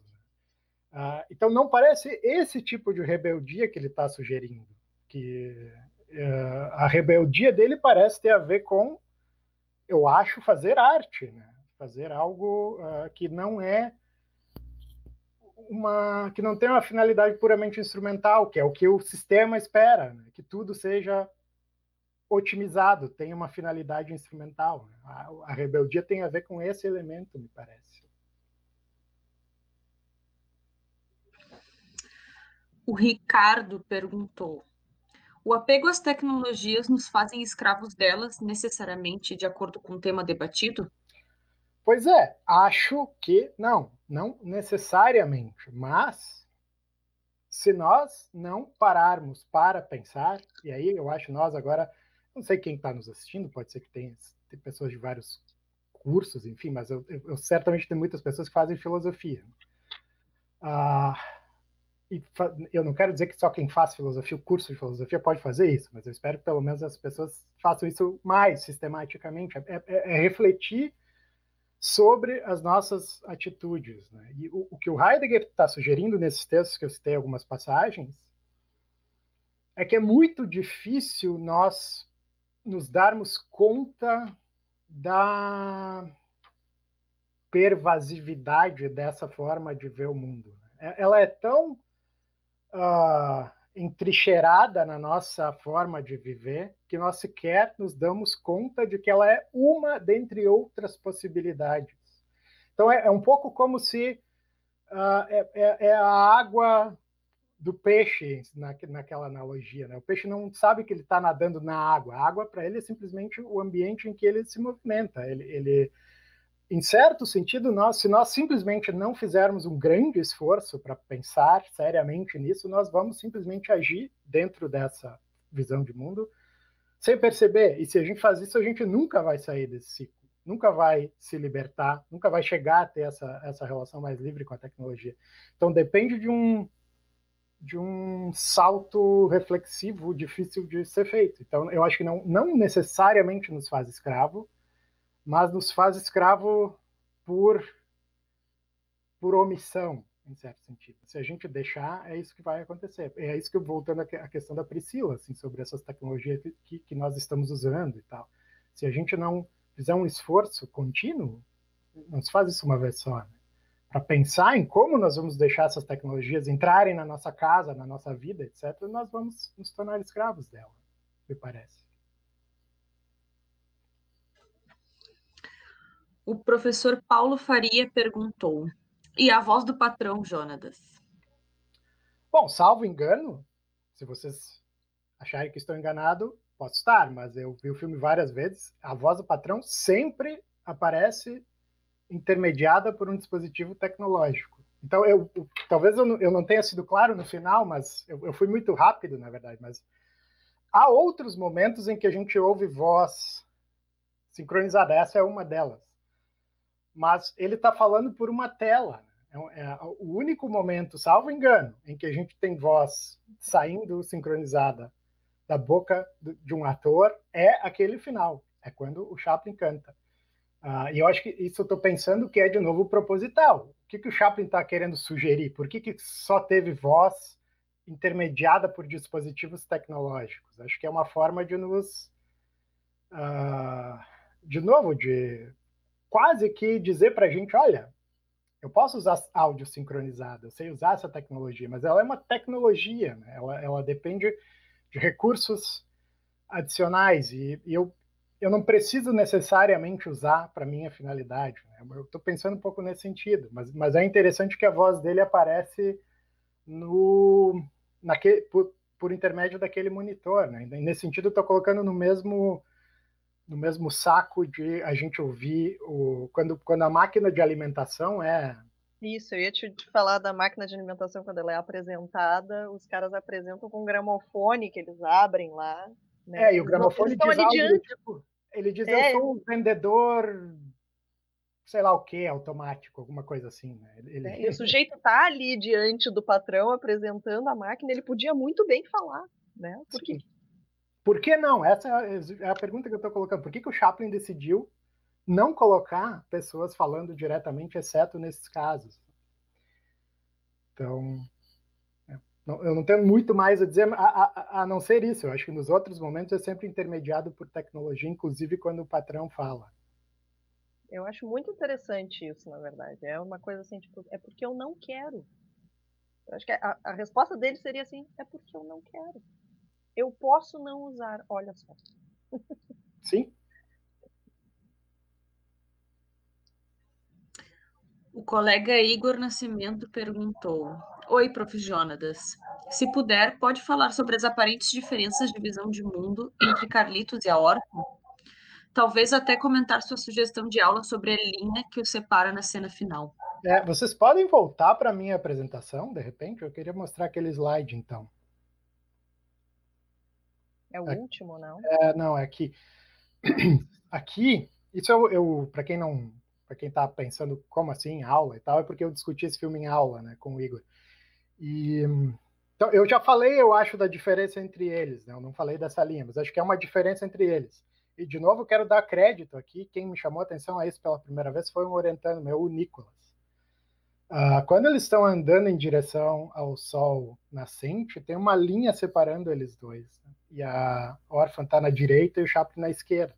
Talvez nada disso. Assim, o ponto de partida é tudo o que está no filme de um grande diretor, de um grande cineasta, ou uma grande diretora, uma grande cineasta, é proposital. Por que, que ele fez assim? Ele poderia muito bem ter colocado eles no lado direito da estrada. Né? Então tem uma linha separando os dois. E eu acho que isso conecta com essa, com isso que eu falei antes, né? Eles, parecem ainda não, eles não estão em completa sintonia. E é por isso que ela está muito mais frustrada do que ele. Eu acho que a expectativa dela era fazer parte do sistema, era, ela, era fazer parte do sonho americano, e não dele. Ele, ele tá ok em simplesmente estar junto dela. Né? Então, eu acho que é, é, é uma sutileza ali no final, mas acho que conecta um pouco com isso. E a gente vê a, a separação aqui também, né? Quando vê eles de frente. Então, acho que é isso sobre a linha. Obrigado pela pergunta, tinha esquecido de comentar esse detalhe. E a Érica perguntou: como a professora comentou, não separamos o horário de nada. Todas as nossas interações são multitarefas usando a tecnologia. Como podemos começar a reflexão de onde é a otimização de tempo ou apego vicioso? Professora, a senhora tem alguma sugestão a esse respeito? Não, isso é, é super complicado, né?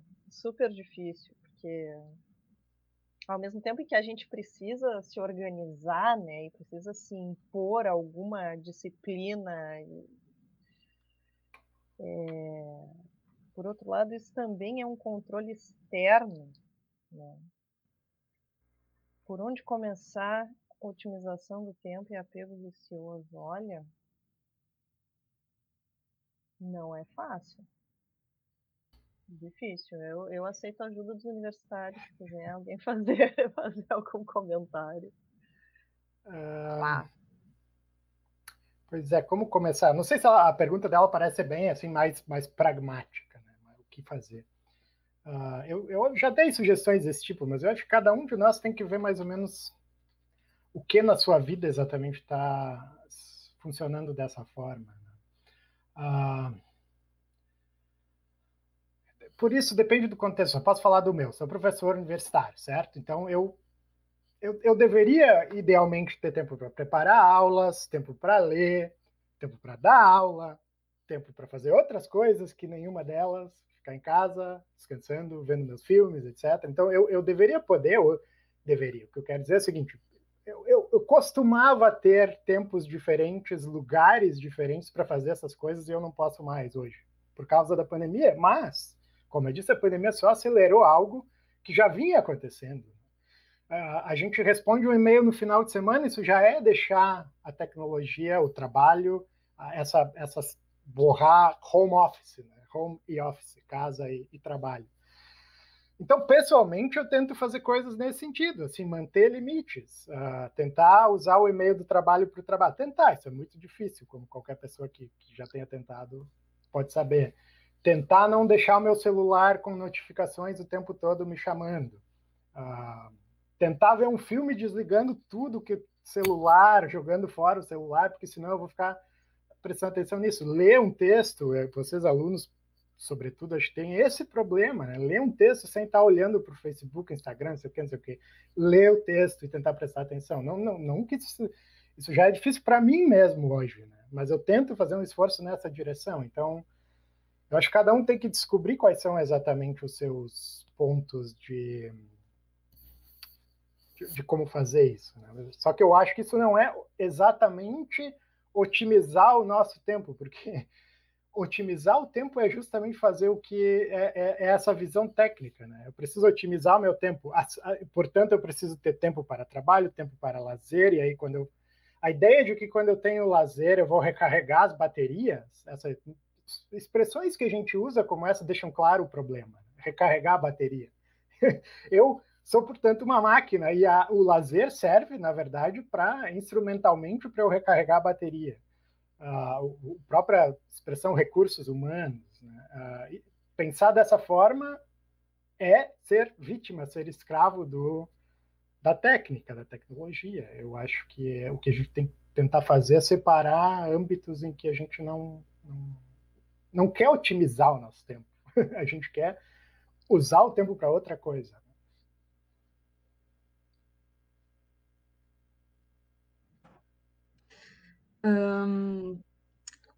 Pergunta da Georgia Hernandes, da mãe. É mãe da Catarina. Beijo, mãe. Ai, gente. Um, a voz do patrão pode ser tipo Big Brother? Sim, uh, eu até pensei em comentar isso. Né? Em 1936, o Big Brother saiu, salvo engano, o, o, o 1984, o livro saiu em 1948. Paulo está aí, pode me corrigir. Né? Sim, muito sim, tempo depois. Né? Uh, e, e, esse filme, eu, isso eu não falei, me permite inclusive voltar um ponto que eu esqueci. Tem algo de ficção científica nesse filme. Né? Ele, ele é antigo para nós já, tem 85 anos, uh, mais, 86. E, uh, mas ele, o, o Chaplin, como eu acho ele é meio sui generis, tem, tem várias coisas conectadas aí, mas tem algo de ficção científica naquele contexto especificamente. Ele está imaginando uma invasão da nossa privacidade que estava muito longe de acontecer.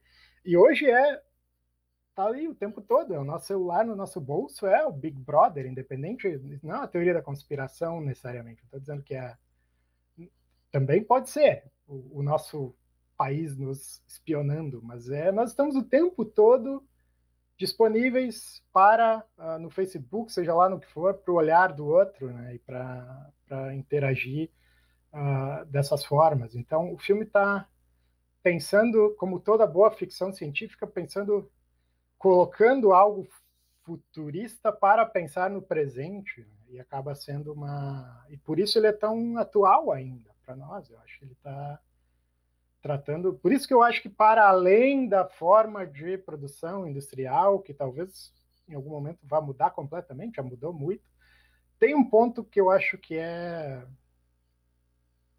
perene na, na, nessa reflexão do filme, que, que, tem a ver com, com a ameaça do niilismo mesmo. Mas sim, o patrão aí, nesse sentido, acho que é um, um Big Brother avant la lettre, né? Um, um, antes de, de, ter sido pensada essa, essa ideia. Não, e a coisa da, da invasão dos espaços, né? O momento, e, e isso que tu falou agora no lazer, ele ser também direcionado, tem um momento que ele sai, ele, ele vai ao banheiro e, e tá lá no banheiro, ele acende um cigarro e aparece o patrão na tela, assim, volta pro trabalho e tal. O cara não tem tempo nem de fumar um cigarro. É, é esse é o momento justamente, né, do, do Big Brother. É, um... é, é, é, não separar o momento de lazer do, do trabalho, basicamente, essa mensagem aí. Um, a última pergunta que tem é de Kellys. E é, teria como disponibilizar essa apresentação, professor? com, com certeza, os slides, porque a gente vai estar disponibilizando isso de toda forma, né? Mas posso sim. Como é que a gente faz? Vocês aí da, da, a produção depois de, é, a produção posso, disponibiliza. Posso tu tinha até um, um, um, lugar em que tu já tinha uh, colocado isso, não? Sim, eu tinha colocado no. Eu, eu, usei uma aula que eu dei e ficou disponível online, mas eu posso mandar os slides mesmo se for de alguma utilidade. Né? Separado. Legal. Ó, agora chegou o momento. Eu acho que a gente conseguiu contemplar todas as, as, as perguntas e as, os comentários. Eu acho que tu pode falar então do livro. Hum. Não, é? ah, é? Eu queria Está mostrar. disponível. Será que eu consigo mostrar uma imagem rapidinho, então? Deixa eu ver. Se eu faço isso. Isso, compartilha a tua tela. É. Uh, deixa eu pegar a capa. E aí, eu vou aqui. Ver quem é que tá mandando aí na. É o Horst. Tem como compartilhar essa, Horst? Não sei se ajuda muito, mas enfim, essa é a capa do. Uh,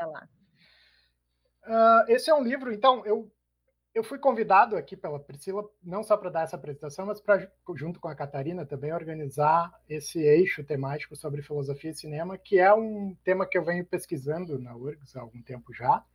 Tem alguns textos que eu publiquei em, outras uh, revistas, etc.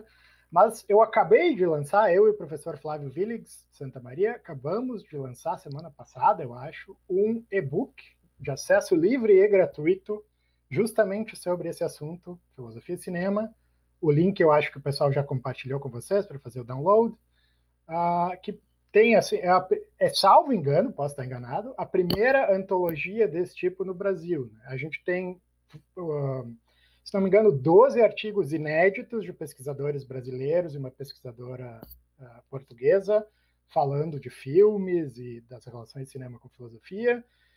Tem traduções inéditas também de três textos uh, publicados originalmente em inglês, que, que são muito importantes. São um, pelo menos um ou dois deles são já considerados clássicos na área, do Stephen Morrow e do Thomas Wartenberg, e tem um texto também do James Conant. Uh, e tem uma introdução uh, bem abrangente que eu e Flávio escrevemos juntos, falando um pouco da importância do cinema para a filosofia, justificando um pouco a importância de estudar filmes e descrevendo o livro.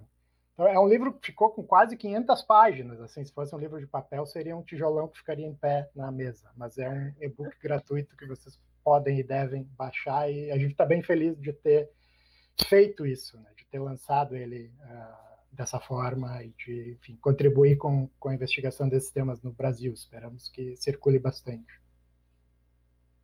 Obrigado pelo, pelo espaço ali, da propaganda. É, vou colocar o link. Ah, o pessoal já botou? Foi, já botou ali. Gente, eu só tenho a agradecer. Agradecer o Jonas mais uma vez por ter aceitado o convite, agradecer a Catarina por ter feito a Uhum. apresentação. Eu que agradeço. Certo? E dizer que semana que vem a gente está com a abertura do eixo de pesquisas com o professor Rogério Uhum. Severo. Então, no dia 10, Uhum. a gente vai ter uma palestra sobre, eh, se chama o esboço de um perspectivismo filosófico, que ele vai, Uhum. em que ele vai apresentar a- essa pesquisa que ele está realizando no momento. Uhum. Eu gostaria de agradecer ao professor Jonatas pela presença, por aceitar o nosso convite, pela prof. Priscila, pelos outros profs, né, com quem eu estou falando agora, sobre o, o eixo de cinema que eu que ajudo a organizar, né, e tudo mais. Essa foi a primeira live nossa. E acho que é isso, né? Terão outras lives mais além, uh, com o professor Rogério, com o professor Paulo Faria e outros planos bem interessantes. Não vou dar spoiler, mas tá a programação assim que a gente tem planejado bem legal. Uh, na descrição do vídeo vão estar todos os links uh, das nossas redes sociais para vocês poderem nos acompanhar. Se quiserem ativar o sininho, se inscrevam, sigam a gente no Insta, nossa página no Face. E obrigada a todos, todas e todes pela presença, principalmente em questão do Grenal, né? Isso, e, importante. De novo, é muito importante, né? E agradeço de novo a oportunidade, muito legal estar aqui. É a primeira vez que eu participo de algo assim, estou bem feliz, gente. Muito obrigada mesmo. Igualmente. Obrigado a todos, todas, e boa noite a todo mundo. Boa, boa noite, noite gente. Tchau, tchau. Tchau.